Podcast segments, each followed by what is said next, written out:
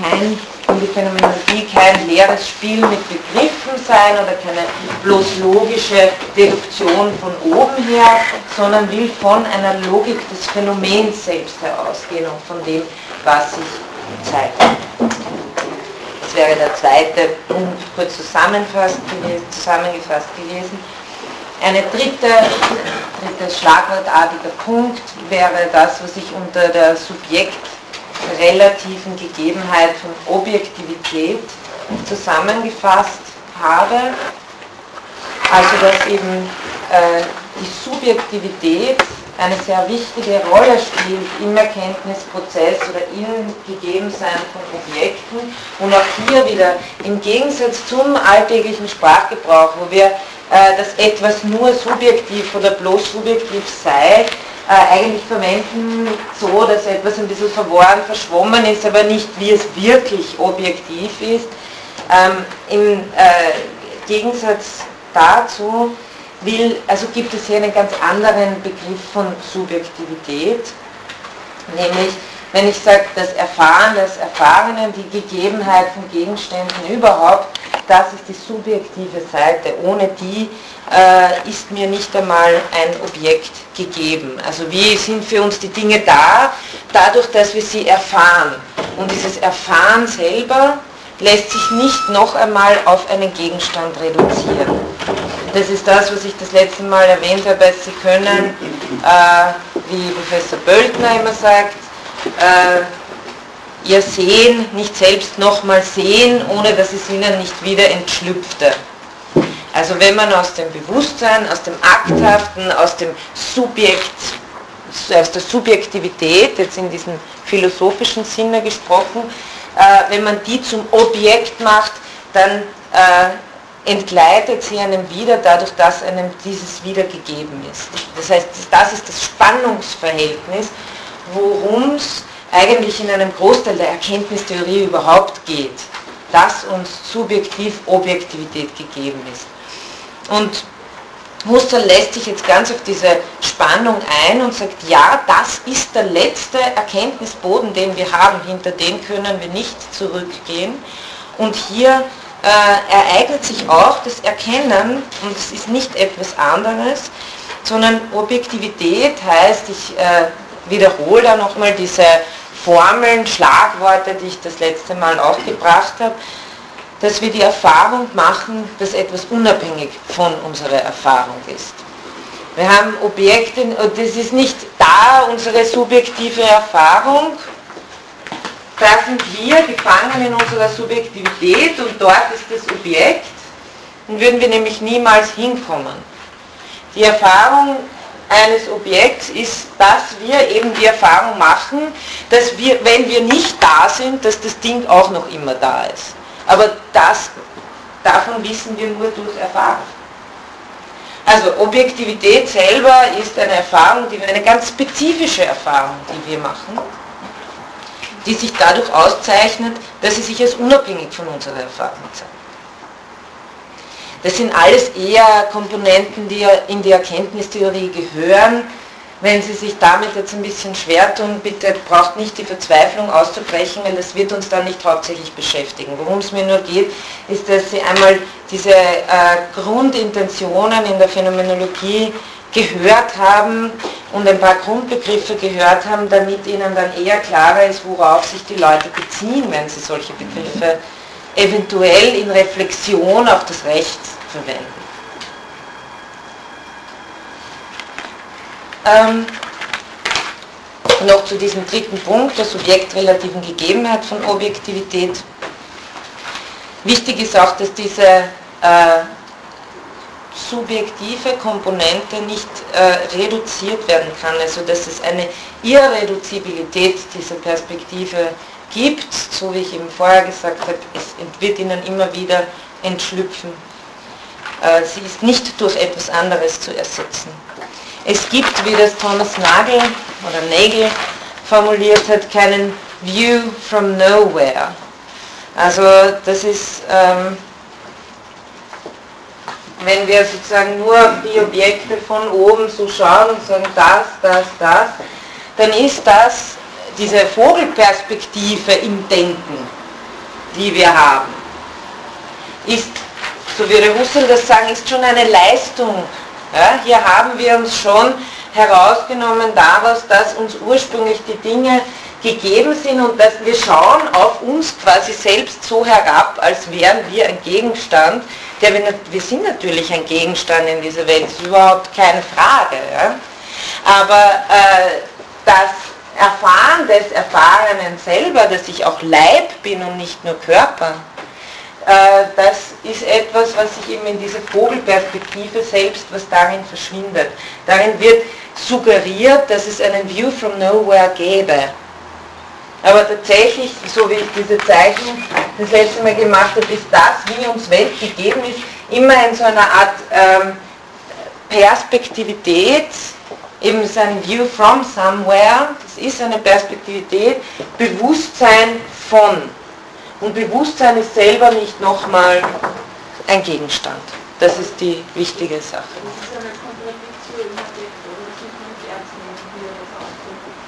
Was ist eine Kontradiktion? Geht es nicht um äh, das, was Sie uns da zeigen, oder? Weil ein Blick oder ein Standpunkt, das impliziert immer einen, Standpunkt und einen Blick.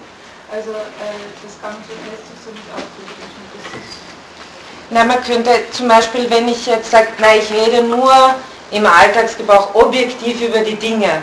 Ich nehme meine Subjektivität total heraus ich abstrahiere von einem Standpunkt und nehme die Dinge so, wie sie sind.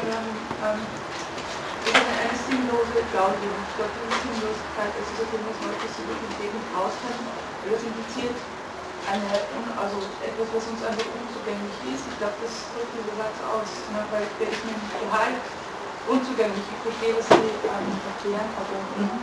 aus den Worten kriegt das so ein Bild heraus. Das ist eine Kontradiktion von der Was ist eine Kontradiktion? Die, diese Worte schließen nicht aus. Also, welche?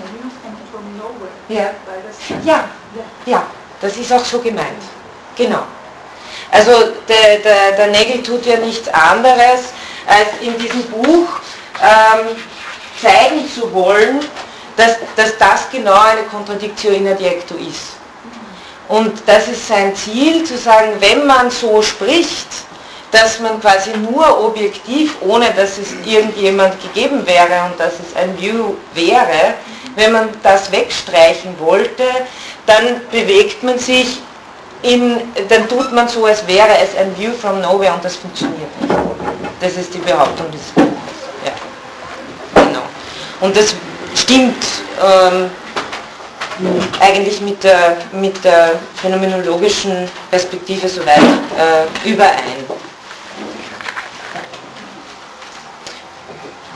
Okay, also wichtig ist auch, dass äh, dieses Subjektive und Objektive, dass das keine zwei voneinander vollkommen getrennten Pole sind, wo das eine da ist und das andere dort ist und man sich dann fragen muss, wie das wieder zusammenkommt, sondern wesentlich ist äh, für die ganze Phänomenologie zu betonen, dass wir immer schon bei den Dingen sind, also dass das eine Korrelation ist dass es eben äh, in, in der Gegebenheit von etwas immer die Aktseite und die Gegenstandseite gibt und dass, wenn man, sobald man dieses Spannungsverhältnis zugunsten einer Seite auflöst, dass dann die Probleme entstehen. Aber dass im Grunde genommen dieses Spannungsverhältnis von subjektiven und objektiven immer schon eine Korrelation ist, die keine zwei getrennt ist. Wir sind nicht dort ein Subjekt und dann sind da die Objekte. Das, so wie da nochmal, ich äh, wiederhole das noch vom letzten Mal, was das Problem, das man dann sofort kriegt, klassisches erkenntnistheoretisches Problem, wäre das der Abbildtheorie, wenn wir da sind und die Objekte sind dort, wie kommen wir dann zu den Objekten? Indem wir ein Abbild da drinnen haben. Problem ist, wie weiß ich jemals, da ich mich ja nur da bewege, ob das mit dem irgendwas zu tun hat? Kann ich nicht wissen, weil ich mich ja nur da hier bewege. Und deswegen, also das ist, das, auch die, diese Theorien grassieren ja auch noch immer. Ja? Also sie finden das auch noch immer aber das ist ein ganz ein klassisches erkenntnistheoretisches Problem, dem die Phänomenologie so begegnet, zu sagen, Bewusstsein ist immer schon Bewusstsein von etwas. Wir haben nicht da das Bewusstsein und dort das Etwas, sondern das Wesen des Bewusstseins ist es, intentional zu sein. Also die Intentionalität und das ist das Gerichtetsein auf etwas. Und das gehört sozusagen wissensmäßig zu Bewusstsein dazu. Das war noch dieser Punkt, der eher ganz stark in die Erkenntnistheorie ging. Punkt 4, auch noch ähm, erkenntnistheoretisch Konsequenz aus dem Vorhergesagten. Äh, die Phänomenologie verwirft die sogenannte Zwei-Welten-Lehre, also eine Unterscheidung, dass es die Welt einerseits uns bloß erscheint in einer gewissen Weise, aber die Gegenstände an sich für sich selber möglicherweise ganz anders sind oder wir das eben nicht wissen. Bei Kant finden Sie das zum Beispiel. Also das Phänomenon und das Noumenon. Äh, für die Phänomenologie ist das Phänomen selbst kein bloßes Erscheinen, sondern äh, das Phänomen ist, wie Heidegger sagt das äh, sehr schön, das sich an ihm selbst zeigen. Ähm, ich bringe Ihnen da ein Zitat aus diesem berühmten Paragraph 7 aus Sein Zeit. Äh, das sich an ihm selbst zeigen bedeutet eine ausgezeichnete Begegnisart von etwas, sagt Heidegger. Erscheinung und Schein sind selbst in verschiedener Weise im Phänomen fundiert. Also das habe ich das letzte Mal auch versucht, äh, nochmal ein bisschen an Beispielen zu zeigen, äh, dass sich etwas äh, plötzlich, dass etwas zuerst wie eine Puppe aussieht, aber dann doch ein Mensch ist, aber dann doch vielleicht eine Puppe, das alles spielt sich im Erscheinungsgeschehen selbst ab. Letztendlich ist die Erkenntnis, dass etwas, ah ja, das ist ja doch eine Puppe, ist etwas, was sich wieder in der Erfahrung ausweist. Und das muss man auch dazu sagen, auch das kann jeder, das, das, ist, das kann man nie in den Sack stecken. Ja? Also Evidenz ist immer etwas, was sich weiter bewähren muss. Man kann da niemals sagen, ah ja, okay, und jetzt habe ich, weiß ich es für immer und ewig. Und äh, das ist nicht mit Evidenz gemeint. Mit Evidenz ist gemeint ein sich bewährendes. Das heißt, Erscheinung und Schein spielt sich innerhalb desselben Erscheinungsgeschehens ab und ist für die Phänomenologie selber als ein Bewusstseinsprozess zu erfassen. Also zuerst habe ich etwas als solches wahrgenommen und streiche dieses Vermeinen dann durch und sage, ah nein, es ist so und nicht so. Ähm, gut, dann haben wir noch ähm, als letzten Punkt der Wiederholung habe ich Ihnen noch äh, ein paar Begriffe gebracht, die vor allem deshalb wichtig sind, weil sich äh, einige Rechtsphänomenologen dann darauf beziehen und die verwenden, nämlich die des materialen a priori, der Wesensschau und der Anschauung, Schrägstrich Evidenz, die habe ich eh auch schon vorher erwähnt. Materiales a priori kann man sich so am leichtesten merken, wenn man äh, am schnellsten äh, das bei der Hand haben will, äh, denkmäßig, dass, äh, wenn Husserl immer dieses Beispiel erwähnt, dass Farbe und Fläche immer gemeinsam vorkommen. Das ist eine, äh, eine Wesenswahrheit, wie er meint, die nicht bloß, also das ist keine bloß formale Wahrheit, das ist keine logische Wahrheit, das ist betrifft nicht Kategorien, sondern das ist etwas, was ich aus der Sinnlichkeit selbst, wie er sagt, herausschauen kann. Wobei ich das letzte Mal ein bisschen darauf herumgeritten bin, dass man das nicht allzu mystisch verstehen soll, sondern dass es hier darum geht, äh, eine, eine Wesensschau zu vollziehen, ist eine bestimmte Einstellung zu vollziehen. Zu sagen, äh, ich sehe jetzt nicht nur diesen bestimmten Gegenstand, sondern wie ist es überhaupt? Und diese, zu dieser Einstellung bin ich sozusagen fähig und das ist das, was Husserl ähm, Ideation nennt oder eidetische Variation auch. Das heißt, dass, dass ich äh, in der Fantasie so lange etwas variiere, bis ich dann, bis ich dann sage, ja, das gehört notwendig zum Gegenstand dazu und wenn das nicht mehr da ist, dann ist es nicht mehr dieser Gegenstand.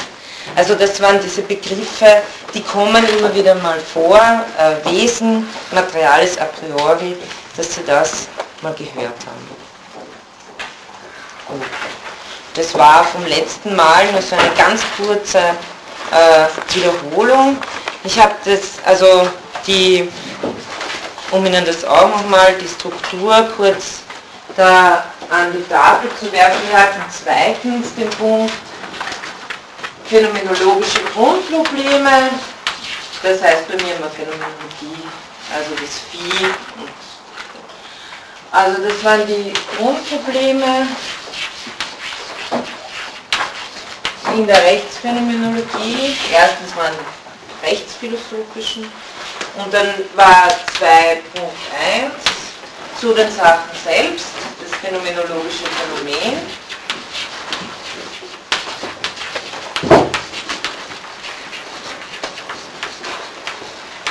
Das haben Sie dann aber im Text natürlich eh auch genauso. Und der zweite Punkt, den wir eben das letzte Mal auch noch hatten, war Materialis a priori, Wesensschau und Anschauung. Ich schreibe jetzt nur da Materialis a priori.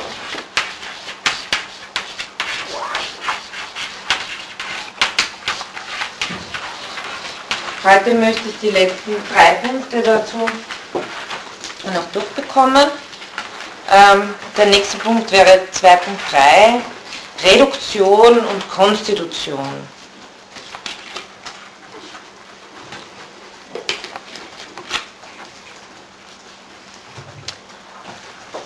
Also, der Begriff bzw. das Konzept der Reduktion hat in der Rechtsphänomenologie bei weitem nicht so zentrale Bedeutung wie in der Phänomenologie überhaupt.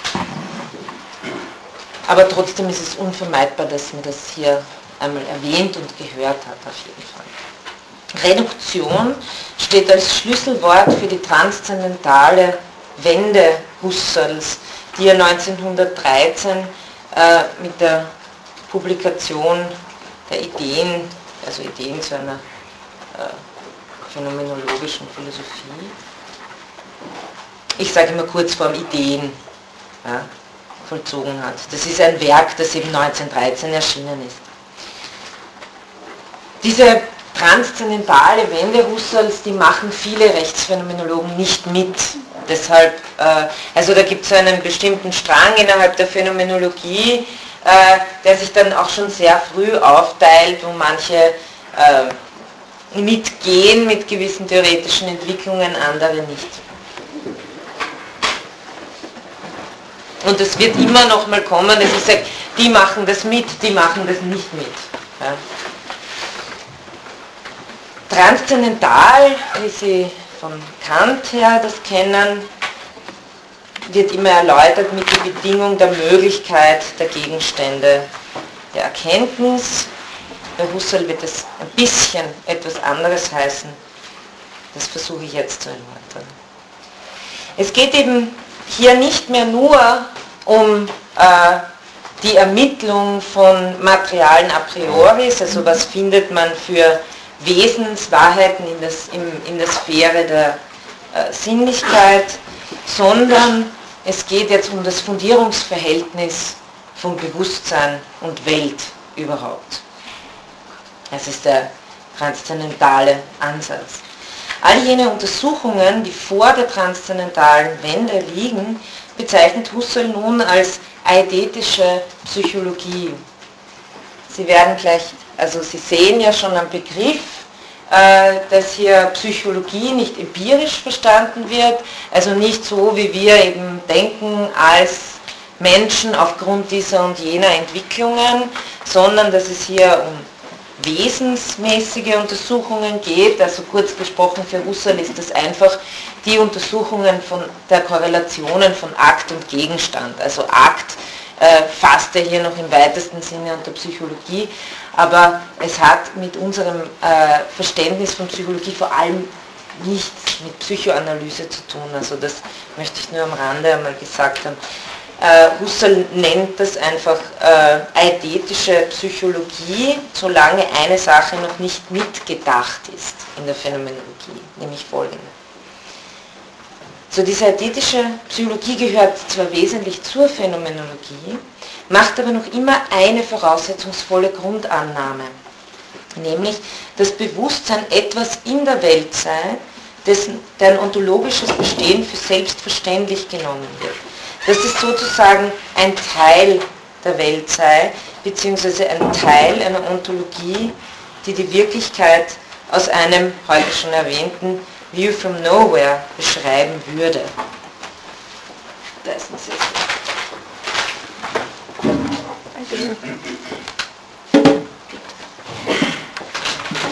Also, äh, der Schritt, der ja gemacht wird, ist, dass man sich Bewusstsein, genauso wie ich das da äh, aufgezeichnet habe, sich noch immer vorstellt als etwas in einer Welt Befindliches. als Teil, als Gegenstand der Welt.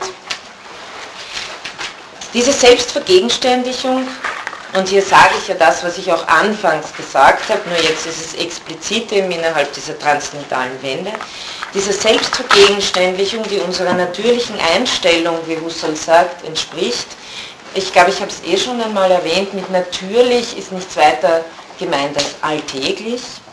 Also diese Selbstvergegenständlichung, dass wir uns eben als einen Gegenstand in der Welt wahrnehmen und nicht als welteröffnendes Bewusstsein, entspricht einer alltäglichen, der natürlichen Einstellung. Diese Selbstvergegenständlichung wird nun widerstanden, um zum Vorschein zu bringen, dass die Selbstlokalisierung in der Welt eine Leistung, eine Leistung höherer Stufe ist, eine Bewusstseinsleistung, die auf einem noch grundlegenderen Fundament ruht. Denn Bewusstsein ist prinzipiell zuallererst welteröffnend. Das bedeutet, dass es sich als Akt letztlich nicht auf einen Gegenstand in der Welt reduzieren lässt, sondern diese als Bewusstsein von Welt in ihrem Erscheinen letztlich trägt. Also daraufhin läuft Husserls transzendentaler Idealismus hinaus. Die phänomenologische Epoche, also Reduktion und Epoche,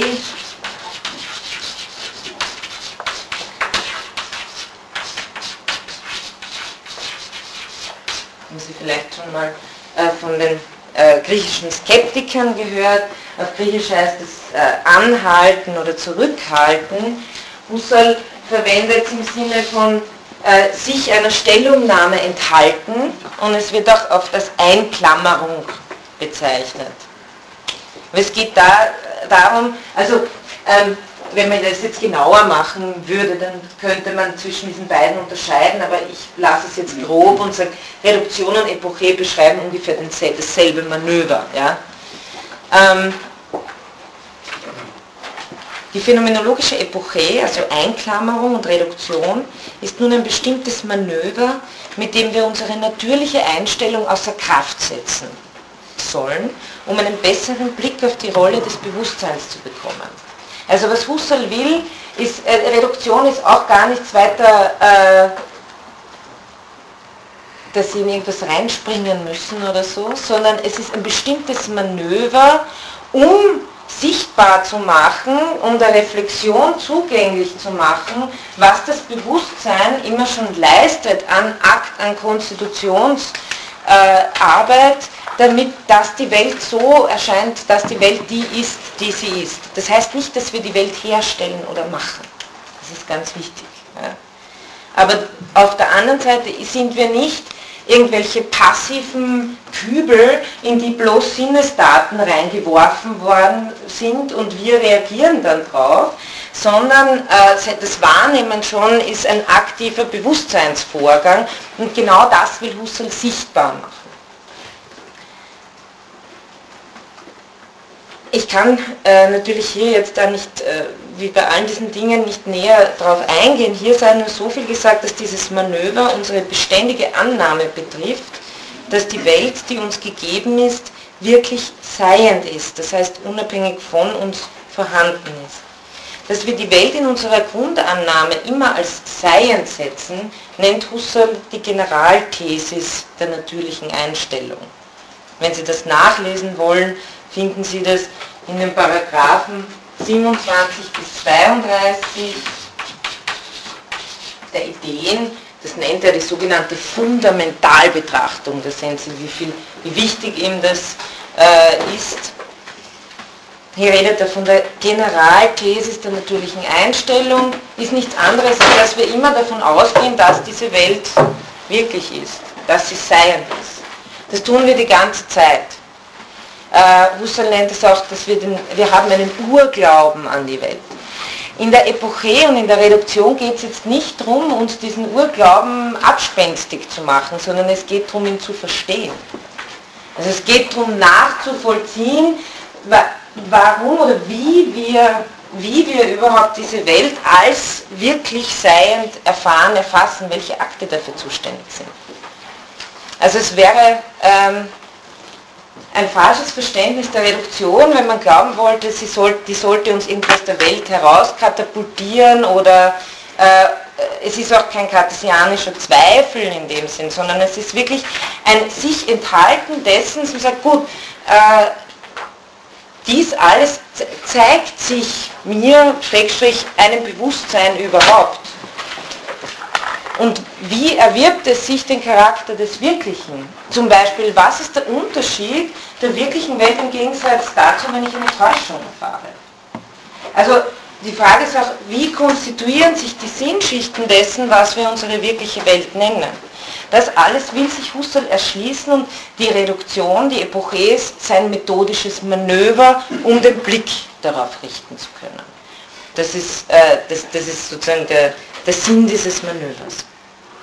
Wenn wir jetzt die Generalthesis, also dass wir davon ausgehen, dass die Welt äh, seiend ist, wenn wir diese einklammern, das heißt, wenn wir die Geltungssetzung Welt ist wirklich inhibieren, außer Spiel setzen, dann verlieren wir nicht etwas, also wir verlieren nicht die Wirklichkeit, sondern wir gewinnen etwas.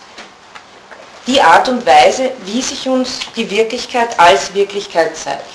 Wir gewinnen also die Welt als Erscheinungszusammenhang und damit die Konstitutionsleistung des Bewusstseins. Jetzt äh, der Begriff der Konstitution. Es ist kein äh, ein, ein, Begriff, den ich zuerst äh, auf der Via negativer erklären möchte. Ähm, die Konstitution will anzeigen, dass es ist weder Produktion noch bloße Reproduktion der Wirklichkeit.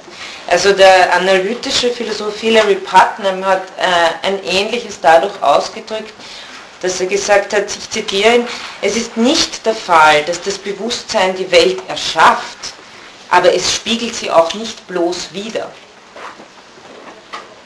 Also in der, äh, die Konstitution heißt nicht, auch das wäre, dann, dann wären wir in einem sehr, äh, noch dazu sehr banal verstandenen Konstruktivismus, dem jede Erfahrung, die wir machen, eigentlich spottet und sagen, nein, ich konstruiere mir ja meine Welt bloß. Äh, darum geht es wirklich überhaupt nicht, sondern es geht darum, äh, welche Akte das Korrelat dessen sind, dass die Welt die ist, die sie ist.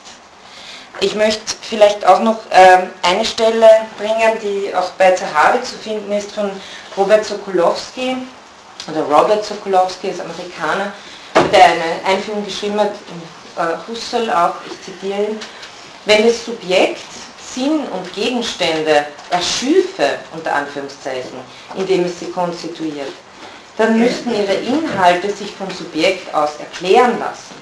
Das ist aber nicht der Fall. Die Inhalte sind einfach gegeben als ein Faktum und nicht als etwas wesenhaft vom Subjekt und seinen Funktionen ableitbares. Daher verursacht oder erschafft das Subjekt keine Sinne und Gegenstände. Es erlaubt ihnen lediglich zu erscheinen. Es ist ihre Bedingung und nicht ihre Ursache. Also es ist ihre Bedingung und nicht ihre Ursache. So es bringt die Welt nicht ihrem Dasein nach hervor, sondern ihrem Erscheinen nach. Das sind zwei sehr unterschiedliche Sachen. Deshalb sollte Husserls Lehre von der Konstitution nicht in einer allzu idealistischen Weise gedeutet werden. ist Sokolowski und äh, dann noch ein Vorschlag, wie man das auch formulieren kann von Zahavi selber. Konstitution muss als ein Prozess verstanden werden, der dem, was konstituiert wird, gestattet zu erscheinen, sich zu entfalten, sich zu artikulieren und sich selbst als das zu zeigen, was es ist. Also es geht einfach um ein, das Konstituieren von raumzeitlichen Gegenständen im Wahrnehmungsbewusstsein, im Durchlaufen von Wahrnehmungen, wodurch sich ein Gesamtsinn des Wahrnehmungsgegenstandes herstellt, schrägstrich konstituiert. Oder Heidegger kann man da auch zitieren, wieder, äh, ich glaube wieder aus dem Paragraph 7, konstituieren meint nicht herstellen als machen und verfertigen, sondern sehen lassen des Seienden in seiner Gegenständlichkeit. Zitat Ende.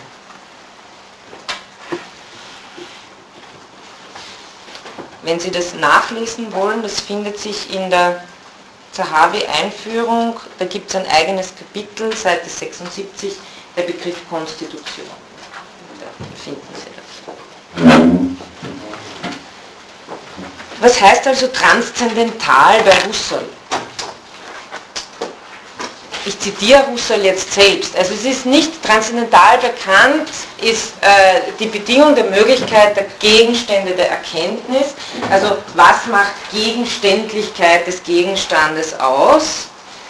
Äh, das ist bekannt formal durch die Kategorien gezeichnet. Bei Husserl ist der Begriff des Transzendentalen etwas, wie Sie schon vermuten können, auch durch äh, die Begriffe des Materialen a priori, etwas, äh, was sozusagen mehr äh, Sinnlichkeit in sich trägt äh, und betrifft das, das ganze Bewusstseinsfeld als konstituierendes. Also dass die Welt uns gegeben ist und wir sie in, in diesem Spannungsverhältnis von subjektiv, objektiv, dass wir sie konstituieren in Akten, das ist dieses Feld, das Husserl transzendental nennt. Ich zitiere ihn selber. Es ist das Motiv des Rückfragens nach der letzten Quelle aller Erkenntnisbildungen also Husserl geht es immer, was ist die, die Quelle von Sinn und Erkenntnis. Und das ist für Husserl, kann nur das Bewusstsein sein. Und das Bewusstsein ist ein ganz, ganz strikt zu trennendes Feld vom bloßen Naturkausalitätsgeschehen. Es ist das Motiv des Rückfragens nach der letzten Quelle aller Erkenntnisbildungen, des sich Besinnens des Erkennenden auf sich selbst und sein erkennendes Leben. Zitat Ende. Das heißt, es ist im Gegensatz zur kantischen Transzendentalphilosophie nicht nur als Ausarbeitung der formalen Bedingungen des Gegenstandes der Erkenntnis konzipiert, sondern transzendentale Phänomenologie erforscht das gesamte Feld des konstituierenden Bewusstseins und korrelativ der Welt in ihrem Sinn und Geltungsaufbau. Was das heißen soll, kommt jetzt noch in den letzten beiden Punkten als zwei sehr prominente Felder in der Phänomenologie. Also 2.4, transzendentale Subjektivität und Intersubjektivität.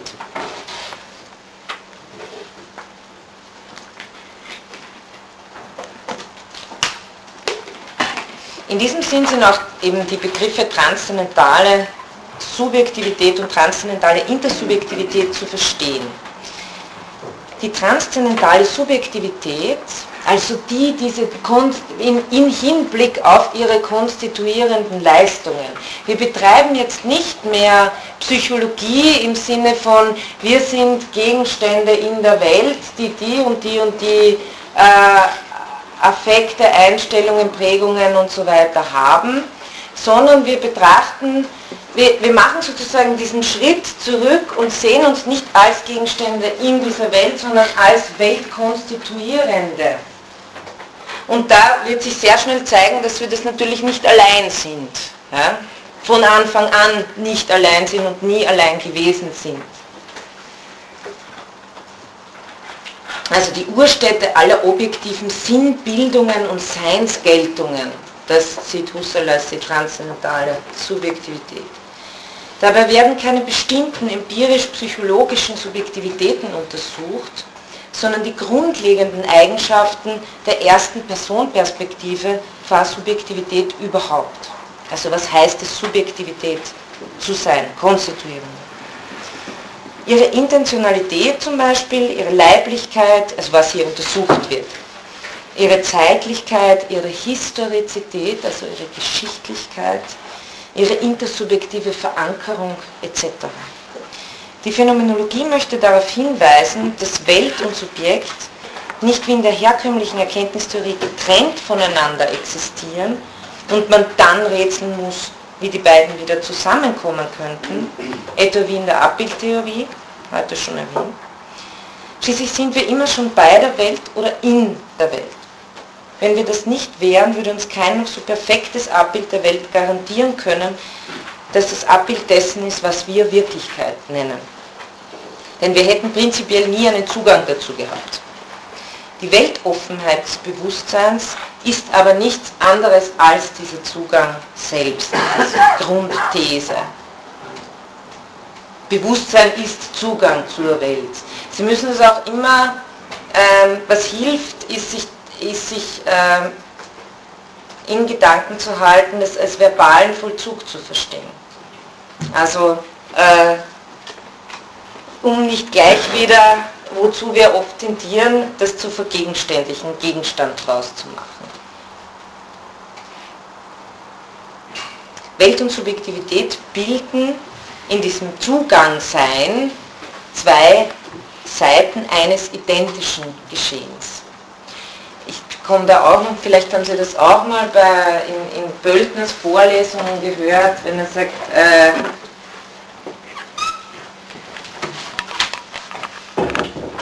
das, äh, genau, das Klingen des Tons ereignet sich als mein Hören. Oder das Leuchten der Lampe oder des Tageslichts ereignet sich als mein Sehen. Also damit wird schön diese Vollzugsidentität ausgedrückt, dass es nicht dort ein Klingen gibt und dort ein Hören, sondern das Klingen und Hören des Tons zwei Seiten eines Vollzugsgeschehens sind. Und genau dem ist äh, die Phänomenologie auf der Spur und noch dazu als transzendentale Phänomenologie, wenn sie diesem Hören selber eine, eine, eben diese konstitutive Funktion zuschreibt, die Welt überhaupt erst als Welt erscheinen lässt. Eine weitere entscheidende Erkenntnis und Erweiterung der Phänomenologie als Transzendentalphilosophie ist die notwendige Einbindung der konstitutiven Intersubjektivität. Zur Objektivität eines Gegenstands gehört nicht nur dazu, dass er mir in gewisser Weise erscheint, sondern auch, dass er anderen erscheint. Ich erfahre Gegenstände, Ereignisse und Handlungen als öffentlich, nicht als privat. Diese Beziehung zwischen intersubjektiver Erfahrbarkeit und Objektivität ist notwendig und a priorisch. Sie ist in der Intentionalität selbst schon implizit als Bezug auf andere Subjekte angelegt. Also Objektivität hat auch immer etwas mit Intersubjektivität zu tun. Ganz einfach äh, damit, dass wenn äh, nur Sie jetzt hier plötzlich einen Gegenstand sehen, äh, dann werden Sie sich fragen, ob das für Sie eine Fata Morgana ist. Wenn wir ihn aber alle sehen können, äh, dann werden wir uns eher einig sein, dass hier tatsächlich ein Gegenstand vorhanden ist. Also jetzt mal ganz in diesem simplen Sinn. Äh, aber unsere Gerichtetheit auf Gegenstände hat selber schon einen, einen, durch unsere Leiblichkeit einen Bezug auf andere Leiblichkeit in sich drinnen. Also die Möglichkeit, etwas von anderen Perspektiven sehen zu können, impliziert schon, dass es diese anderen Perspektiven als bestätigende auch geben muss. Also Intersubjekt, die Intersubjektivität ist schon im Herz der Subjektivität angelegt. Das ist auch eine wichtige, äh, ein wichtiger Punkt in der Phänomenologie. Der Sinn einer gemeinsamen, objektiven, wirklichen Welt, also das die wir unsere Welt nennen, oder anders gesagt, die Kategorien von Transzendenz, Objektivität, Transzendenz im Sinne von äh, Gegenstände, die nicht im Bewusstsein immanent sind. Also Transzendenz meine ich jetzt nicht irgendeine göttliche Realität, sondern äh, nicht im Bewusstseinsstrom drinnen, sondern tatsächlich draußen äh, in der Welt. Wobei ich muss mich jetzt gleich äh, sprachlich äh, korrigieren. Wenn die Phänomenologie etwas aufgeben will, dann ist es die Rede von einem drinnen und draußen oder von einem innen und außen. Sondern Bewusstsein ist immer schon bei der Welt sein. Es, ist, äh, es geht hier nicht um die Analyse irgendeines Innenlebens. Es geht nicht um irgendeine Innenschau oder eine Introspektion. Also ich konzentriere mich jetzt mal ganz auf mich selber. Wie ist denn die Flasche eigentlich? Ja? Sondern nein, es geht, um, es geht um die Flasche selber oder um die Uhr oder um das Buch. Also es ist keine Introspektion, sondern es geht darum, dass äh, wir, Heidegger sagt auch, bevor wir irgendein Innenleben haben, sind wir draußen und es ist erst sozusagen eine, eine, eine Rückkehr, äh, wenn, wenn wir davon reden, dass wir ein Innenleben hätten. Also das im Gegensatz zu einer äh, klassisch verstandenen psychologischen Analyse. Die Erklärung von Objektivität als die Identität des Gegenstandes in der Vielfalt der intersubjektiven Gegebenheitsweisen. Also hier haben wir jetzt einmal gehabt, Objektivität als etwas, das sich in meiner Erfahrung als unabhängig von meiner Erfahrung ausweist. Und jetzt haben wir noch einen zweiten Aspekt von Objektivität, nämlich dass er anderen auch in verschiedenen Perspektiven gegeben ist. Auch das gehört zur Objektivität dazu, weil wenn er nur mir erscheint, dann wird es wohl eine subjektive, aber erst dadurch, erst dadurch entsteht überhaupt der Sinn dessen, was, was objektiv heißt. Erst daher kann ich rückwirkend sagen, aha, weil Objektivität heißt, es erscheint allen, deswegen äh, komme ich auf die Idee, dass, es, dass ich einer Täuschung aufsitze, wenn es nur mir erscheint und die anderen sagen, das ist aber leider also für uns nicht nicht vorhanden, dieses Krokodil auf dem Tisch. So die Erklärung von Objektivität als die Identität des Gegenstandes in der Vielfalt der intersubjektiven Gegebenheitsweisen verlangt vice versa nach einer Explikation der Konstitution von Intersubjektivität.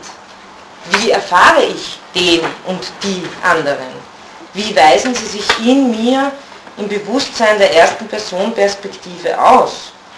Und da geht es wieder nicht um mich persönlich, sondern wie weisen sich andere Bewusstseine in einem Bewusstsein überhaupt aus? Wie zeigen sich die? Hier gibt es offenbar einen Unterschied zu Gegenständen. Aber Husserl versucht jetzt das am Phänomen selber heraus zu präparieren, was das sein kann. Mit dieser Frage ist ein, ein, zentrales Gebiet der Phänomenologie angesprochen, das vielfältige und verschiedenste Analysen angeregt hat. So Intersubjektivität ist wirklich ein sehr großes Thema der Phänomenologie. Im Unterschied zu anderen Intersubjektivitätsanalysen, die sich zum Beispiel über die Struktur der Sprache vollziehen, ähm, die, deren Intersubjektivität in der Phänomenologie natürlich nicht geleugnet wird, aber man analysiert auch nicht Intersubjektivität primär über Sprache oder Sprachstrukturen, ist für die Phänomenologie der primäre Ausgangspunkt noch immer die erste Personperspektive, das eigene Erfahren, natürlich im Hinblick auf eine Wesensanalyse, in dem sich sämtliche Thesen erst ausweisen müssen. Die transzendentale Intersubjektivität ist daher keine vorliegende Struktur in der Welt, die von einer dritte, dritte Person Perspektive aus beschrieben und analysiert werden könnte, sondern eine Beziehung zwischen Subjekten, nichts anderes heißt ja Intersubjektivität, an der das Ich selbst beteiligt ist. Anders gesagt, kann die transzendentale Intersubjektivität nur durch eine radikale Explikation und Analyse der Erfahrungsstrukturen des Ich zum Vorschein gebracht werden. Darin bekundet sich nicht nur die ichliche Verwurzelung der Intersubjektivität, sondern auch die intersubjektive Strukturierung des Ich. Also der Einwand ist ja da immer, dass man sagt, uh, da ist ein, da ist ein kartesianisches Subjekt am Werk. Da haben wir ein, ein bloßes Ego cogito, das in einem Solipsismus drinnen ist, für das es die anderen nur äh, gibt, weil es in meinem Bewusstsein sind. Das ist nicht gemeint in der Phänomenologie. Es, in der Phänomenologie geht es eher um so ein Konstitutionsdreieck, Subjektivität, Intersubjektivität, Welt und keines lässt sich auf das andere reduzieren. Und es ist keinesfalls so, dass da zuerst irgendein äh, Ich da wäre, sondern eben, äh, wie, wie das äh, bei, bei Zahavi ist das schön auch formuliert, dass eben das Ich selbst intersubjektiv strukturiert ist, aber auf der anderen Seite sich die anderen, die Intersubjektivität im Bewusstsein selbst ausweisen. Ja, wo sonst? Also sozusagen, das ist, das ist auch ein wichtiger Gedankengang, dass es hier kein allmächtiges Bewusstseins-Ich gibt, dass in dem die, Inter, die anderen sozusagen nur die Marionetten wären. Nein, es ist ein wechselseitiges Konstitutionsverhältnis, aber wenn ich phänomenologische Prämisse davon ausgehen will, dass ich die Phänomene immer ausweise in meiner Erfahrung, dann müssen sie auch die anderen in meiner Erfahrung ausweisen. Und wenn ich letztlich die, das Bewusstsein analysieren will als Bewusstseinsstrom überhaupt, also nicht als mein persönliches Sophie-Bewusstsein, sondern als Bewusstseinsstrom überhaupt, dann äh, ist es letztlich diese Einheit eines Bewusstseins, in dem sich die anderen ausweisen. Und die Frage ist jetzt, wie tun sie das?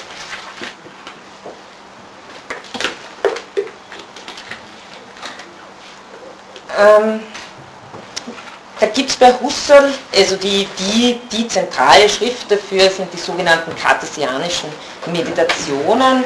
Das sind Vorlesungen, die er in Paris gehalten hat, in den 30er Jahren. Äh, die sind oft, ich weiß nicht, vielleicht ist ja bei Ihnen jemand, bei, bei meinem Kollegen Thomas Santo im Lektüre pro Seminar, ich glaube, der liest das jetzt auch gerade, oder Peter Oberhofer auch. Äh, das ist so ein bisschen ein Grundtext zum Einsteigen, ähm, ist es auch, aber er ist sehr, sehr dicht, weil das Husserl als Vorlesung quasi am Ende seines Lebens so ganz komprimiert äh, da vorgetragen hat. Also wenn Sie da einsteigen, wundern Sie sich nicht, wenn Ihnen zunächst mal der Kopf raucht, weil es ist ein sehr dichter Text. Aber was sich hier drinnen findet, ist die, die fünfte Meditation. In der vierten geht es ums Ego, in der fünften geht es um die Intersubjektivität und die ist als Grundtext hier sehr bekannt geworden.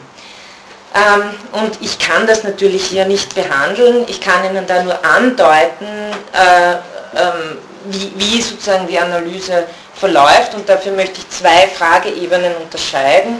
Die erste ist, wie weist sich äh, der oder die andere äh, das alter Ego in mir aus. Und die zweite Ebene wäre, wie weist sich eben diese, die konstituierende Intersubjektivität in mir aus. Erster Punkt. Ähm, die erste Frage handelt Husserl vornehmlich auf der Ebene der konkreten Leiberfahrung des anderen ab.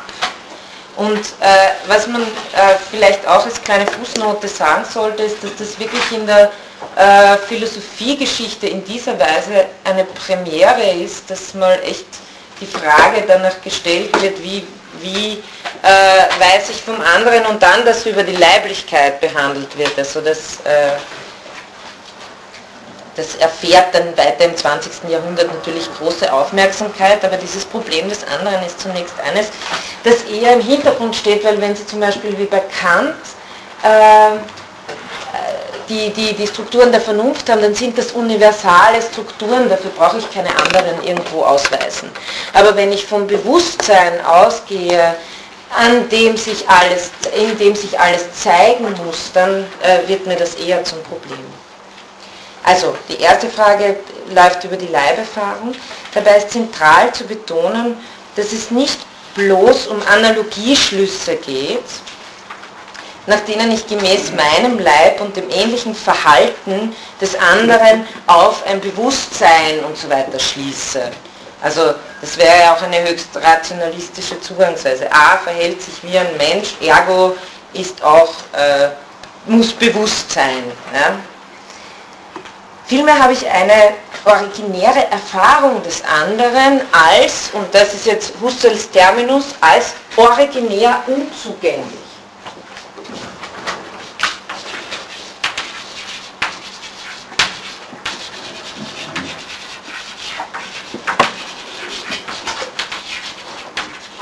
Das andere Bewusstsein ist mir originär unzugänglich.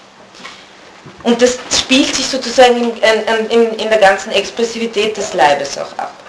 Die Andersheit des anderen ist genau dadurch gegeben, dass sein Bewusstsein und seine Leiblichkeit mir nicht zugänglich sind wie meine eigene, denn wäre dies der Fall, dann wäre der Unterschied zwischen uns aufgehoben.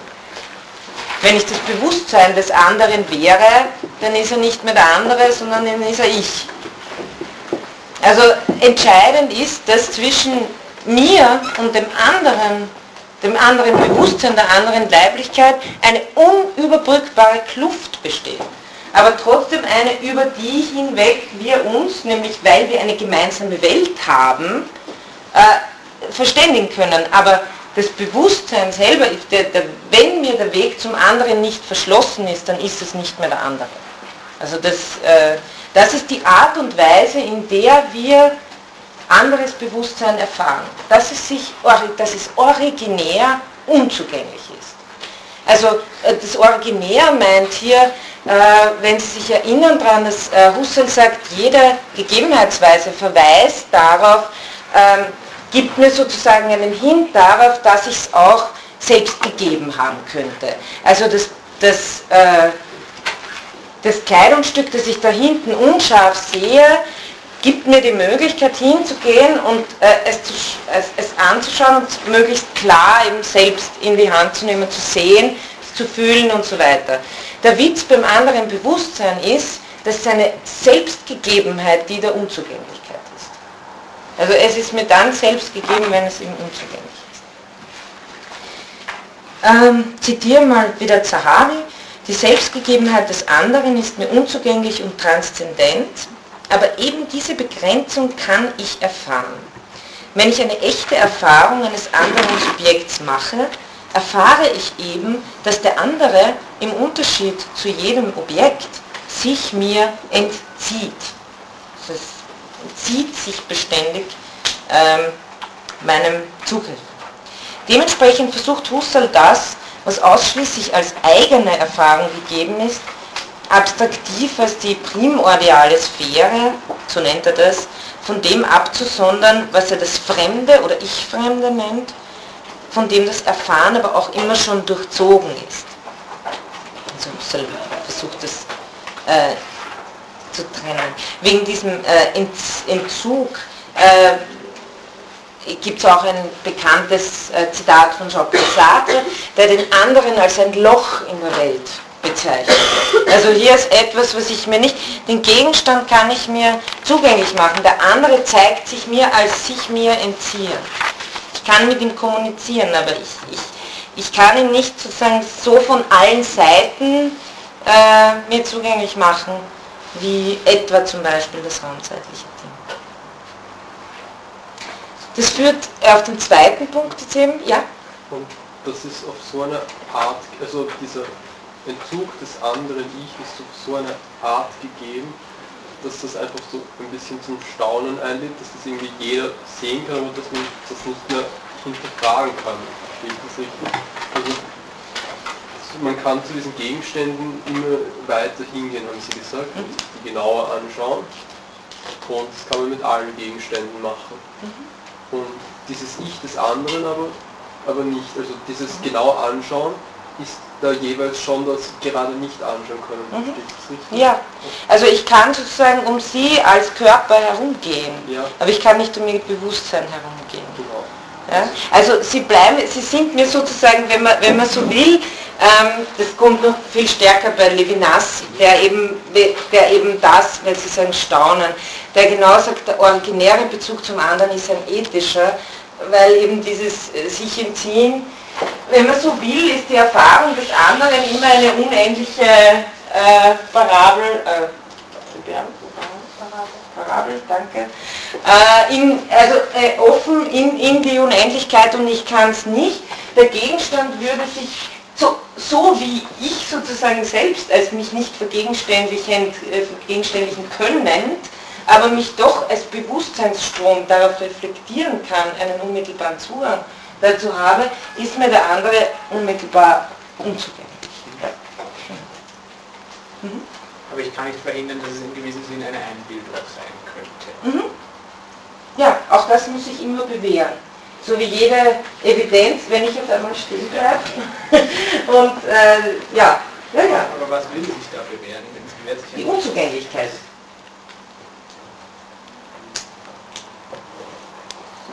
die Unzugänglichkeit bewährt Das, das, beschreibt auch Husserl sehr schön, wenn er dann eben sagt, na, wenn es dann plötzlich eine Puppe wäre, äh, dann, dann, dann, dann, dann, erfahre ich, das ist etwas, was ich mir halt als Gegenstand zugänglich machen kann, aber es ist dies, dieser eine Erfahrungsgehalt weg, der mir die Unzugänglichkeit zeigt. Genau.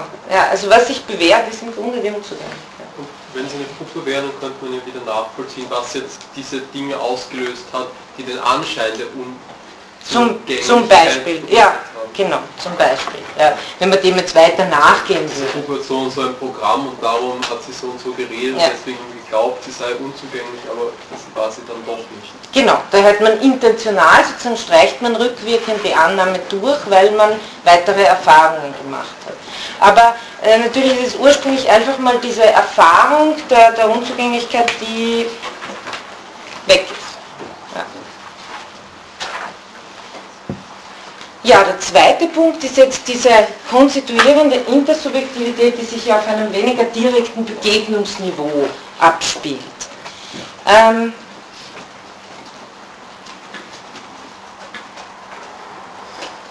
Also diese äh, Ausweisung der konstituierenden Intersubjektivität in der Erfahrung, die nicht nur in der Objektivität der gemeinsamen erfahrenen Gegenstände und letztlich der Welt liegt, sondern auch äh, in einer geschichtlichen, in geschichtlichen Sedimentierungen und als anonyme Gemeinschaft im Sinne der ererbten Normalität der Sprache, der Traditionen etc.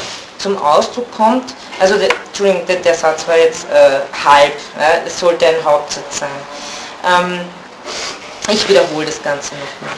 Dies führt direkt auf den zweiten Punkt, die Ausweisung der konstituierenden Intersubjektivität in der Erfahrung, die nicht nur in der Objektivität der gemeinsam erfahrenen Gegenstände und letztlich der Welt liegt, also nicht nur darin, dass wir die, dass wir intersubjektiv uns auf die Welt beziehen, zeigt sich nicht nur daran, dass wir gemeinsame Gegenstände haben, eine gemeinsame Welt, sondern auch in geschichtlichen Sedimentierungen. Das ist ein wichtiger Punkt, kommt auch im nächsten nochmal.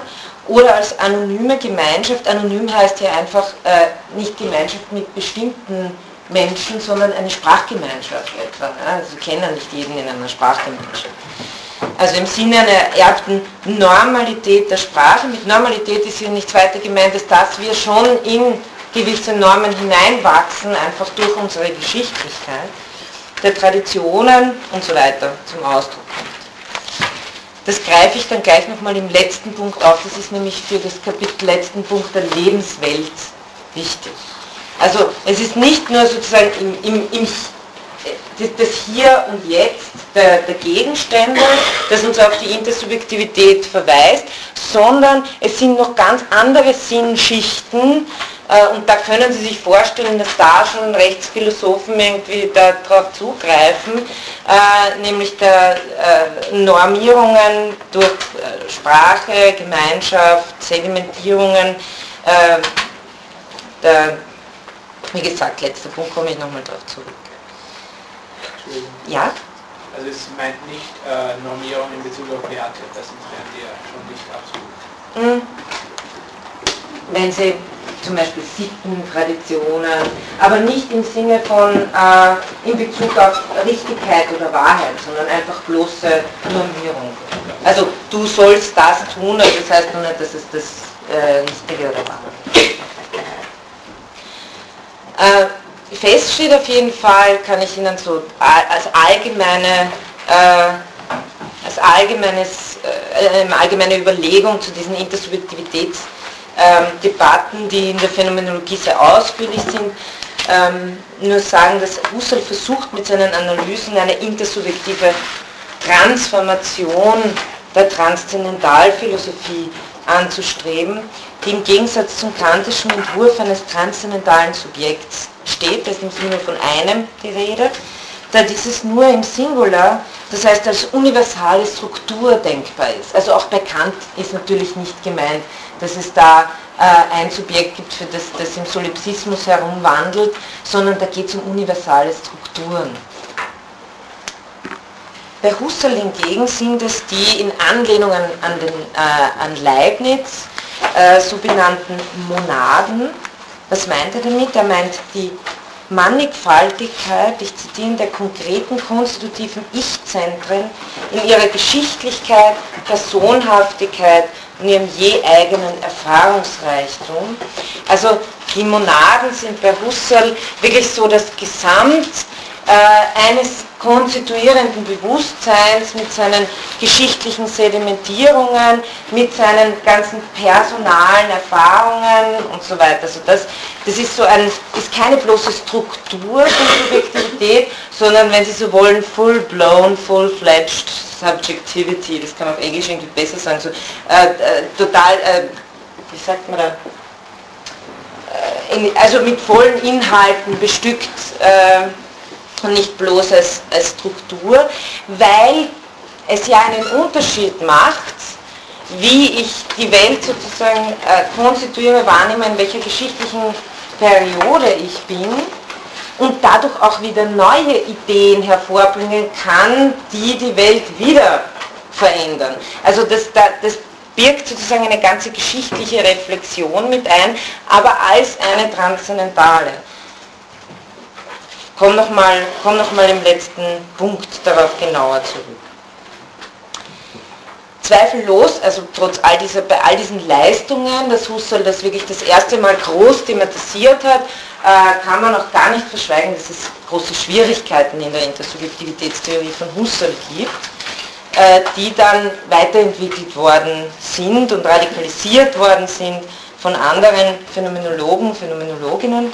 So etwa argumentiert Heidegger gegen eine äh, transzendentale Theorie der Konstitution den Vorrang des existenziellen, präreflexiven, immer schon vorgängigen Mitseins. Also das Mitsein ist neben dem Dasein ein ganz wesentlicher Begriff in Heideggers Sein und Zeit.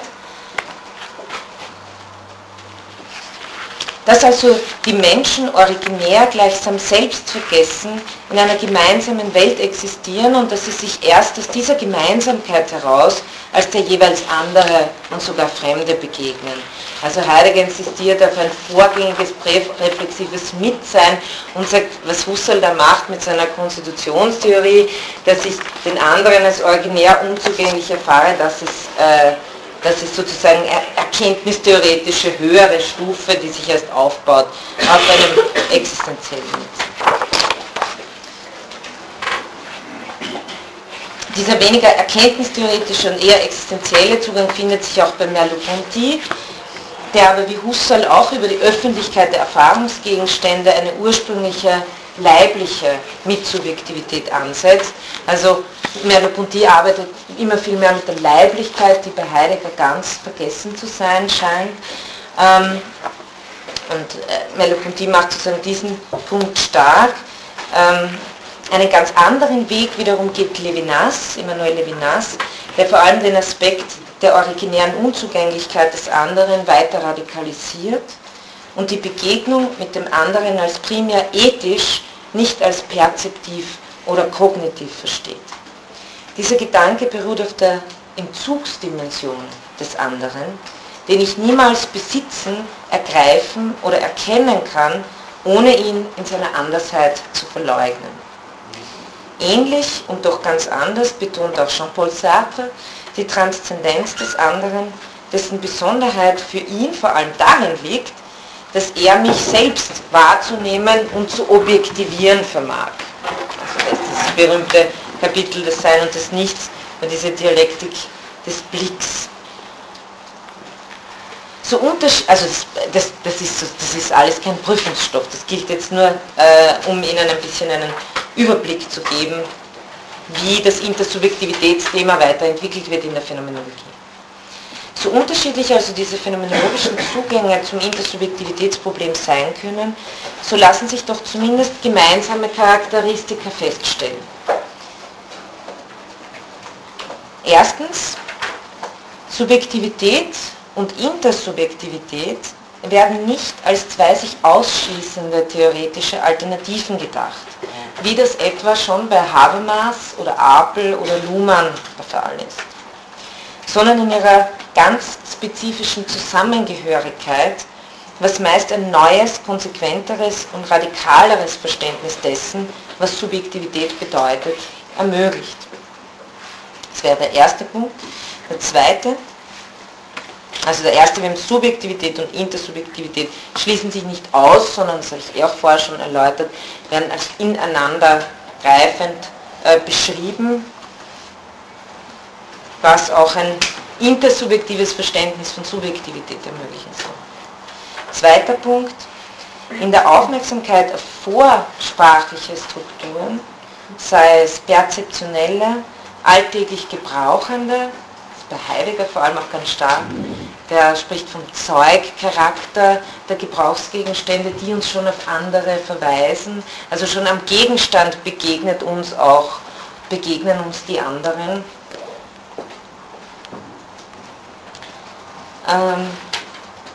Also alltäglich gebrauchende, emotionale, triebliche, leibliche Intentionalitäten und Seinsweisen also in der Aufmerksamkeit auf diese, statt, also die eben eher vorsprachliche Strukturen sind, wird die Intersubjektivität noch fundamentaler gedacht als auf der Ebene rein sprachlicher Strukturen. Also es geht sozusagen noch um eine Ebene tiefer. Schließlich, so könnte man einen dritten Punkt formulieren, besteht eine Grundeinsicht der Phänomenologie darin, dass die Klärung der Intersubjektivität nicht nur ein kontingentes Verhältnis in der Welt ist, also egal ob die egal ob andere da sind oder nicht, ist eigentlich nicht notwendig. Äh, das, äh, könnte, das kann man eigentlich so nicht sagen für die Phänomenologie, sondern gleichzeitig eine Neubestimmung des Verhältnisses von Subjekt und Welt erfordert. Die Intersubjektivität lässt sich nicht einfach in eine bereits bestehende und wohl etablierte Ontologie einordnen also zuerst ist die Welt fertig da mit allen Gegenständen und dann überlege ich mir, hm, wie sind denn eigentlich die anderen da. Vielmehr gehören die drei Regionen des Selbst, der Welt und des anderen eben zusammen. Sie erhellen einander gegenseitig und lassen sich nur in ihrem wechselseitigen Verhältnis verstehen.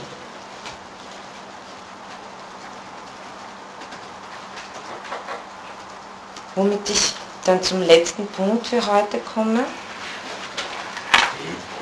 Und der letzte Punkt dieser phänomenologischen Grundbegriffe.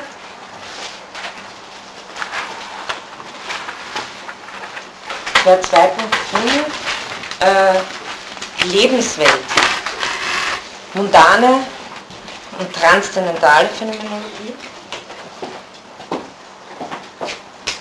Also mundan im Sinne von Mundus, Welt.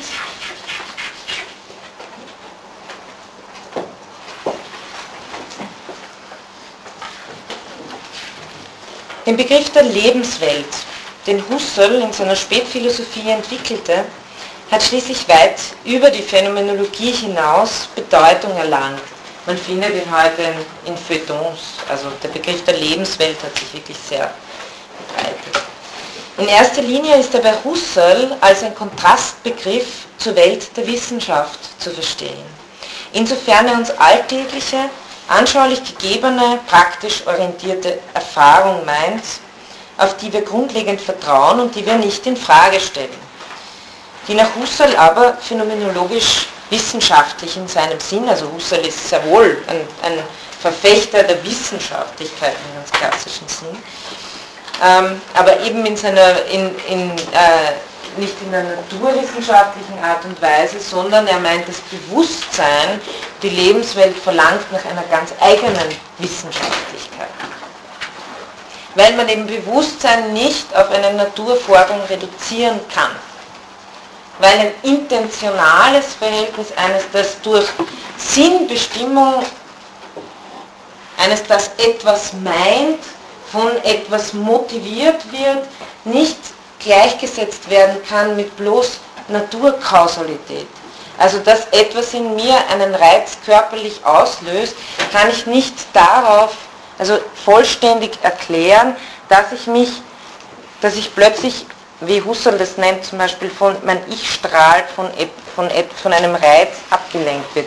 Husserl sagt, der entscheidende Unterschied ist der, ein intentionales Verhältnis bleibt trotzdem bestehen, auch wenn der Gegenstand nicht existiert. Ich könnte mich ja getäuscht haben. Trotzdem habe ich geglaubt, hier ist etwas. Das heißt, der, der, Bewusstseinszusammenhang ist ein, ein anderer und muss auch anders beschrieben werden als Naturkausalität. Das nur am Rande. Aber äh, die Lebenswelt will Husserl zunächst mal als Kontrastbegriff zur Welt der Wissenschaft verstehen und meinte mit dem alltäglichen, unsere, diese Erfahrung, die, die alltägliche, nicht in wissenschaftlicher Einstellung, ganz stinknormale lebenspraktische Erfahrung. Das meinte er. Die, meint er, kann man aber analysieren und die Phänomenologie in ihrer späten Ausformung soll die wissenschaftliche, die Möglichkeit einer wissenschaftlichen Analyse dieser Lebenswelt bereitstellen. Und Husserl meint, weil wir diese Sphäre vergessen und weil wir die leistende Subjektivität dieser Sphäre vergessen, deshalb seien wir in einer Krise. So lautet auch seine letzte bekannte Schrift, äh, die Krise der europäischen Wissenschaften und die transzendentale Phänomenologie stelle Ihnen dann eh noch mal im Laufe des Semesters eine Literaturliste auch auf die Lernplattform, da finden Sie das auch alles. Husserl zielt auf eine Klärung des Fundierungsverhältnisses von vorwissenschaftlicher Erfahrung und wissenschaftlicher Theorie ab. Also was liegt was zugrunde? Das ist die Intention, die er dabei hat. Diese Klärung des Fundierungsverhältnisses von vorwissenschaftlicher Erfahrung und wissenschaftlicher Theorie stellt sich einem Objektivismus und einem Scientismus entgegen, also etwas, das bloß alles auf äh, Naturgeschehen, physikalistisches Naturgeschehen reduziert, ohne dass er dabei wissenschaftsfeindlich wäre. Ganz im Gegenteil. Husserl möchte vor allem auf die subjektiven und intersubjektiven Leistungen hinweisen, die sowohl die Wissenschaft der Neuzeit als auch unser mittlerweile zum alltäglichen Verständnis geronnenes wissenschaftliches, naturalistisches Weltbild erst ermöglicht haben. Also es geht ihm darum nachzuvollziehen, was ist denn die Krise, äh, die, die äh, erhältlich ist auf meiner in so einem Bändchen. Das Problem ist leider, dass die dort aufhört, wo eigentlich der interessante Teil anfängt. Also ich weiß nicht, warum die das so, warum die das Buch irgendwie gesplittet haben, aber es ist ein Husserlianer-Band, der an sich recht dick ist. Und die haben nur den ersten Teil publiziert und da geht es eigentlich eine ganze Philosophiegeschichte und um Galilei. Das ist sehr spannend zu lesen, weil Husserl da über die Mathematisierung der Welt schreibt, die mit dem Beginn der Naturwissenschaften in der Neuzeit anhebt. Und er sagt, die Mathematik wird wie ein Kleid über die Welt, ein Gedankenkleid über die Welt gelegt. Und er versucht das irgendwie, diese Leistungen äh, nach, äh, zu beschreiben, wie man eben überhaupt zu so einer Formulierung von Naturwissenschaft kommt. Ähm, also in, in, diesem Sinne ist es sehr, sehr spannend, äh, das nachzulesen. Die Gegenstände der Wissenschaft sind Sinngebilde, die ihre Existenz den subjektiven Leistungen einen, äh, einer eigenen theoretisch-logischen Praxis verdanken. Also die Mathematik ist ja nicht vom Himmel gefallen, sondern äh, die Mathematik wird auch nicht gemacht, also, sondern äh, mathematische äh, Zusammenhänge zu entdecken, ist äh, so ähnlich wie ein Land zu entdecken. Das war vorher auch da, aber äh, man hat eben nichts davon gewusst.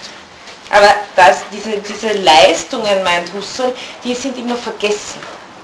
Also die sind, natürlich ist eh klar, ein Naturwissenschaftler, eine Naturwissenschaftlerin kann sich nicht darauf konzentrieren, äh, was sozusagen ihre Bewusstseinsleistungen beim Analysieren sind, weil dann ist sie nicht mehr beim Gegenstand, sondern dann äh, ist sie bei ihren Bewusstseinsleistungen.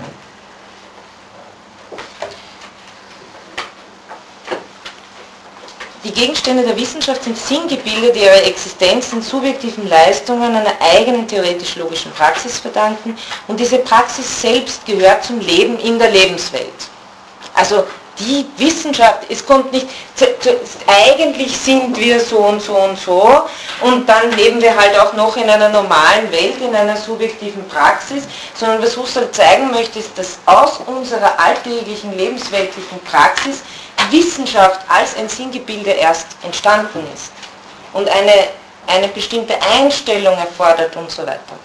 Also die, die, die Priorität der, der alltäglichen Lebenswelt. Husserl diagnostiziert eine Krise in den Wissenschaften und im europäischen Menschentum. Das ist ein Vortrag, den er Krise der europäischen Menschheit, den er bezeichnenderweise 1936 in Wien gehalten hat da diese den Ursprung ihres Leistens vergessen hätten. Die transzendentale Subjektivität und Intersubjektivität, die als Handelnde Verantwortung für Übersetzungen hat und letztlich die Quelle aller Sinnstiftung ist. Darauf will Husserl auch immer hinaus. Bewusstsein ist auch aktiv Stellung nehmen können.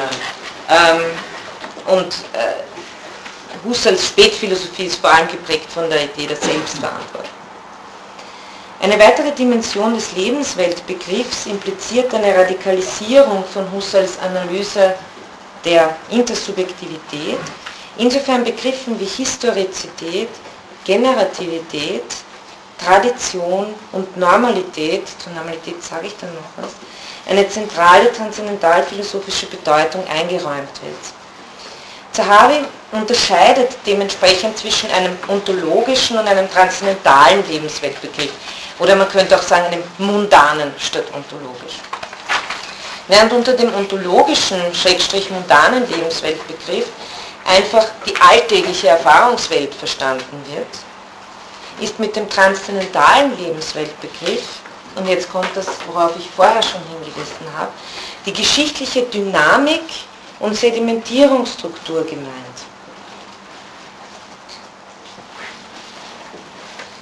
Durch diese geschichtliche Dynamik und Sedimentierungsstruktur werden theoretische Annahmen zum Beispiel in die Alltagspraxis aufgenommen und damit ähm, werden sie sowohl ein Bestand der Lebenswelt und verändern auch deren Erscheinungsformen. Die Welt der natürlichen Einstellung ist nun eine Welt, die sich geschichtlich durch die in ihr stattfindende Praxis und ihre Sedimentierungen durch das, was Husserl Einströmen nennt, anreichert. Es ist die konkrete geschichtliche Welt. Also wenn Sie auf der einen Seite haben Sie montane oder einen montanen Lebensweltbegriff, das ist einfach die Deskription der alltäglichen Erfahrung. So äh, wie sie ist. In einer Sprache eingebunden, in personale Gemeinschaft eingebettet, bevor wir irgendeine wissenschaftliche Einstellung annehmen. Das ist die eine Seite. Der transzendentale Lebensweltbegriff reflektiert jetzt noch zusätzlich etwas anderes. Nämlich die Alltagswelt ist nicht so stabil, so äh, endgültig gegeben, wie es vielleicht scheinen mag, sondern sie reichert sich immer an und ändert sich durch eine Praxis in ihr.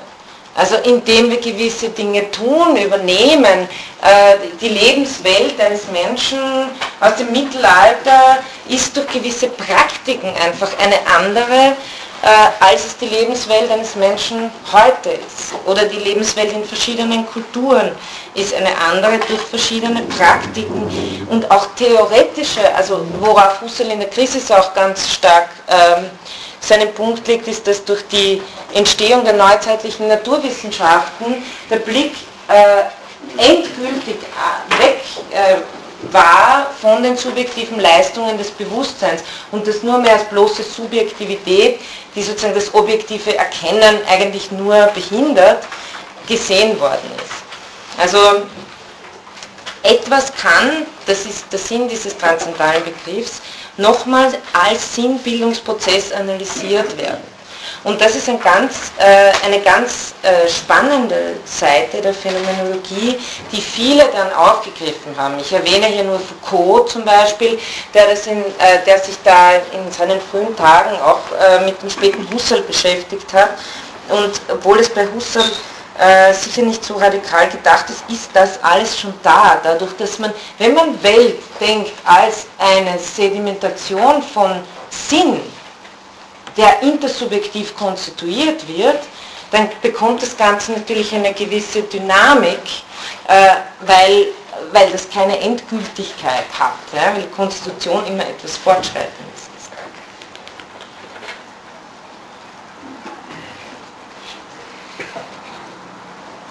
Also, äh, ich wiederhole nochmal den letzten Satz, den ich da äh, gelesen habe. Die Welt der natürlichen Einstellung ist nun eine Welt, die sich geschichtlich durch die in ihr stattfindende Praxis und ihre Sedimentierungen durch das Einströmen anreichert. Es ist die konkrete geschichtliche Welt in transzendentaler Bedeutung, wie man hinzufügen darf, dass sie die Sinnstrukturen bereitstellt, die unser geschichtlich-weltliches Leben ausmachen. Was Husserl mit diesen und mit vielen anderen seiner phänomenologischen Analysen erreicht, ist das Aufbrechen von vermeintlich statischen Gefügen, indem er sie als Konstitutionsgeschehen betrachtet und damit verflüssigt sowie in ihrer Entstehungsgeschichte sichtbar und analysierbar macht. Dieses mit dem Namen genetische Phänomenologie, also das, was ich Ihnen hier da referiert habe, äh, läuft unter dem Stichwort genetische Phänomenologie zur Aufbau von Geltungen, die Genesis von Geltungen. Die statische Phänomenologie beschäftigt sich mit Geltungen von Welt und die genetische mit dem Aufbau dieser Geltungen. Wie kommen diese Geltungen zustande? Dieses mit dem Namen, mit dem Namen genetische Phänomenologie bezeichnende Projekt greifen in der Folge viele Phänomenologinnen auf und sehen darin einen zentralen Bestandteil phänomenologischer Analyse und Kritik. Jetzt noch ein letzter kurzer Absatz zur Normalität. Ebenso, und das ist vor allem relevant für die Rechtsphänomenologie, haben sich die intersubjektiven und lebensweltlichen Theorieansätze für eine soziologische Betrachtungsweise als grundlegend erwiesen. Nicht nur spielt Husserl ganz konkret darauf an, dass das Ich nur als Sozius, das heißt als Mitglied einer bestimmten Gemeinschaft, das ist, was das ist, und dass äh, das phänomenologische Vorhaben eine, das ist ein Zitat, soziologische Transzendentalphilosophie sein. Man kann die Phänomenologie auch ganz allgemein als eine Proto- oder Metasoziologie begreifen, die die phänomenologische Beschreibung der verschiedenen Gemeinschaftsformen mit einschließt. Ich zitiere Zahavi, mit ihrem maßgeblichen Modell der menschlichen Existenz, das das Subjekt als leiblich, sozial und kulturell eingebettetes in der Weltsein versteht, bietet die Phänomenologie einen Rahmen für die Entfaltung der Gesellschaftswissenschaften. Oder kürzer gesagt, eine plausible Gesellschaftstheorie setzt eine plausible Subjektivitätstheorie voraus. Und gerade das hat die Phänomenologie zu bieten. Zitat Ende. Welche Rolle darin die oben erwähnten Begriffe der Normalität und Tradition haben, soll im Zusammenhang der Lebenswelt noch kurz erläutert werden. Unser Verstehen vollzieht sich gemäß bestimmten Mustern, Modellen, Strukturen und Typen, die sich durch unsere bisherige Erfahrung herausgebildet haben und die uns Bestimmtes erwarten lassen. Das nennt Husserl eine Normalitätserwartung. Stellt sich eine andere, anormale Erfahrung ein, so ändert dies auch unsere Erwartungshaltungen. Also das macht ja etwas mit uns. Es ändert eben auch wieder unsere Erwartungshaltungen. Das, was wir als unter Anführungszeichen normal wahrnehmen, ist letztendlich eine Konvention, die den je Einzelnen überschreitet und auf ein geschichtlich intersubjektives Tradiertsein verweist. Es ist die anonyme Weise, wie man grüßt, den Tisch deckt und so weiter, wie Heidegger aber auch schon Husserl und später auch Schütz in ihren Analysen treffend beschreiben. Also in Sein und Zeit finden Sie da eigene Paragraphen zum Mahn in gleichwertig Versetzung. Was normal ist, lerne ich von den anderen, mittelbar und unmittelbar. Und dies konstituiert ebenso meine Welt und macht sie zur Heimwelt, wie Husserl das nennt, im Gegensatz zur Fremdwelt. Aber auch diese Opposition ist niemals als statisch zu betrachten. Die Erfahrungen, die ich mache, verändern meine Horizonte, meine Erwartungshaltungen, schließlich auch meine Welt. Und so wie diese aus Sinnstiftungen besteht, ist die Subjektivität selbst dazu fähig, neuen Sinn zu stiften. So könnte man mit Klaus Held zusammenfassend das philosophische Anliegen der Phänomenologie folgendermaßen umreißen. Zitat und dann Ende. Thema der Philosophie ist die Welt als Subjekt relativer, sich geschichtlich anreichender Universalhorizont, als Lebenswelt. Die so vergessene Welt ist in der modernen objektivistischen Forschungspraxis, also die so verstandene Welt ist in der modernen objektivistischen Forschungspraxis vergessen. Transzendentalphilosophie beruht auf Reflexion. Sie ist Besinnung auf das verantwortliche Subjekt, dem die Welt erscheint. Zitat Ende. Okay, also ich bedanke mich für das bisschen Überlänge heute. Sie finden den Text jetzt nochmal zum Nachlesen auf der Plattform.